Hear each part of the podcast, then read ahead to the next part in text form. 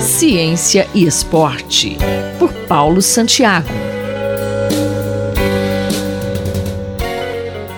Com a proximidade da Copa do Mundo FIFA no Catar, a questão da temperatura volta à cena. E o professor Santiago fala nesta edição da coluna Ciência e Esporte sobre formas de medir o estresse térmico e a importância dessas medidas para os atletas. Olá, ouvintes da Rádio USP. Vamos falar desse equipamento que faz a medida do estresse térmico, que ele é muito importante agora, principalmente com a proximidade da Copa do Mundo, FIFA no Catar que ocorrerá no mês de novembro até dezembro de 2022. O IBU-TG, que é um índice de bulbo úmido e um termômetro de globo, também em inglês né, a sigla fica WBGT, ele mede a umidade do ar, a velocidade do ar, né, ou a velocidade do vento, e a radiação térmica. É diferente falar de equipamentos que medem temperatura e equipamentos que medem sensação térmica.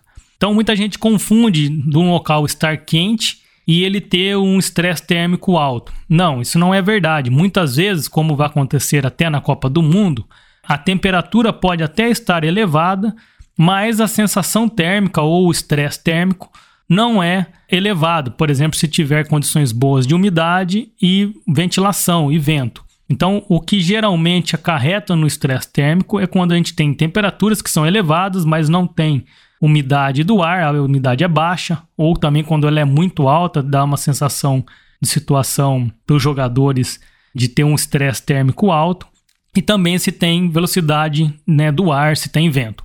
Então, esse equipamento ele é importante, ele é um equipamento que é muito utilizado, né? Ele vai ser muito discutido agora durante a Copa do Mundo, mas a Copa do Mundo, né, será realizado numa condição que é favorável, porque essa Copa do Mundo, em geral, né, os picos de calor lá em, no Catar, em Doha, são entre março e outubro, sendo dias mais quentes na, no mês de, de junho e setembro, né, onde as temperaturas passam do 30 graus até mesmo à noite de madrugada. No, entre os meses de novembro e fevereiro, a temperatura já é mais amena, então por isso foi escolhido essa data. E basta lembrar que tivemos já competições nessas condições mais extremas. Em 2019, o Campeonato Mundial de Atletismo, né, da IAAF, foi em Doha, no Catar, e foi realizado entre 27 de setembro e 6 de outubro. Então, em umas condições bem menos favoráveis do que a que vai acontecer na Copa do Mundo. Além disso, cabe lembrar que os estádios, né, boa parte dos estádios terão condições favoráveis porque eles serão climatizados. Então, quando ele não tiver fechamento, um sistema de refrigeração com ar condicionado, muitas vezes ele terá climatizadores. E esse equipamento é caro? Onde pode ser encontrado? A coluna é de ciência e esporte, pode parecer que estamos sendo bem técnicos, mas na verdade a ideia é essa mesmo, né? Mostrar que esse equipamento não é exclusividade, é uma coisa encontrada fora que é extremamente cara.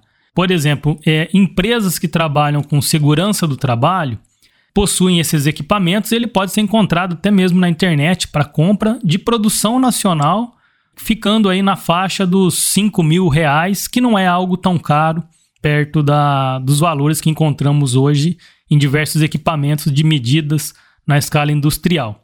Então esse equipamento ele é nacional também, ele é fabricado por empresas que são puramente nacionais e é um equipamento muito importante para diversas práticas esportivas. Por isso que estamos trazendo ele aqui, porque não basta no dia é, simplesmente pegar a condição ambiente do que as meteorologias apontam, né? Então temperatura e simplesmente vento, umidade, mas essa medida não ser a medida percebida pelo atleta que está lá no momento da prova. Por isso esse equipamento ele é importante, porque ele é colocado no local que as pessoas estão recebendo a, a radiação térmica, como que está o vento naquele local. Então Fica aí a dica, né? Esse equipamento é muito importante e ele traz muitas melhorias e pode ser fonte de pesquisa na área de ciência do esporte. Obrigado e até a próxima coluna. Ouvimos o professor Paulo Roberto Santiago, da Escola de Educação Física e Esporte da USP em Ribeirão Preto.